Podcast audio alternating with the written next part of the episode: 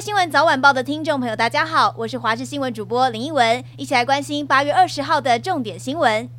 环路渔民游行在凯道登场，不过天公不作美，现场下起大雨。总统参选人赖清德、侯友谊、柯文哲和郭台铭，二零二四总统大选的四大天王也首度同场较劲。而赖清德端出改善道路交通安全政策牛肉，表示预计在明年年底前能优先对六百个路口进行改善，也预计在二零三零年将死亡降低百分之五十，到了二零四零年能够达到零死亡的目标。而柯文哲则是和侯友谊一前一后擦身而过，但是。都双双分享了自己的看法。另外，郭台铭则是打头阵出席活动，讲了自己差点被撞的经验，强调交通安全的重要性。而讲到交通安全，YouTube 影片《山道猴子的一生》引发讨论之后，有网友发现，不只是机车，就连电动滑板车都有人在山路上违规行驶，而地点就在台七乙线，有民众骑着电动滑板车左弯右拐，时速还在六十公里，路过警车也没有拦查。依照各县市的规定，电动滑板车不能行驶在道路上，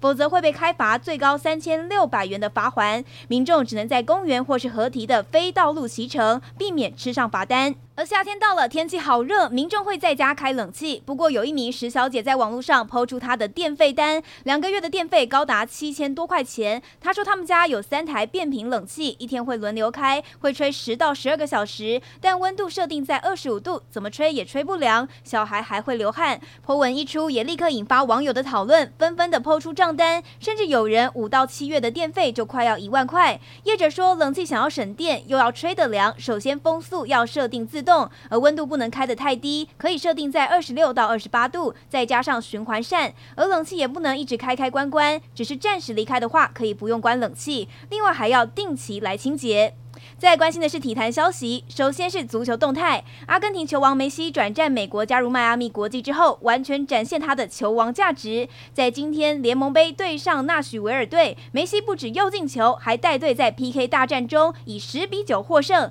成功带领美足联东区垫底的迈阿密国际勇夺队史首冠。梅西更是笑纳职业生涯的第四十四座冠军杯。在关心的是美国职棒大联盟两位日籍好手的表现。首先来看到的是天使队的大谷翔平，在对上光芒队的双重赛，大谷虽然在第二场比赛敲出了一支二垒安打，但是却没能帮助球队赢球，以四比十八惨败给光芒。而另外一边，今年才刚加入大都会的千贺晃大，则是缴出了七局的好投，拿下胜投，在他的新人年就拿下单季十胜的好成绩。最后来关心天气，明天台湾各地以及马祖为多云到晴，而澎湖以及金门有局部短暂阵雨，午后有局部短暂雷阵雨，各地的山区有局部大雨发生的几率。清晨至上午的中南部地区也有零星短暂阵雨。明天下午起至晚间，黄海南部以及花鸟山海面平均风力将增强至六级，而雷雨区最大阵风九级，要请船只注意了。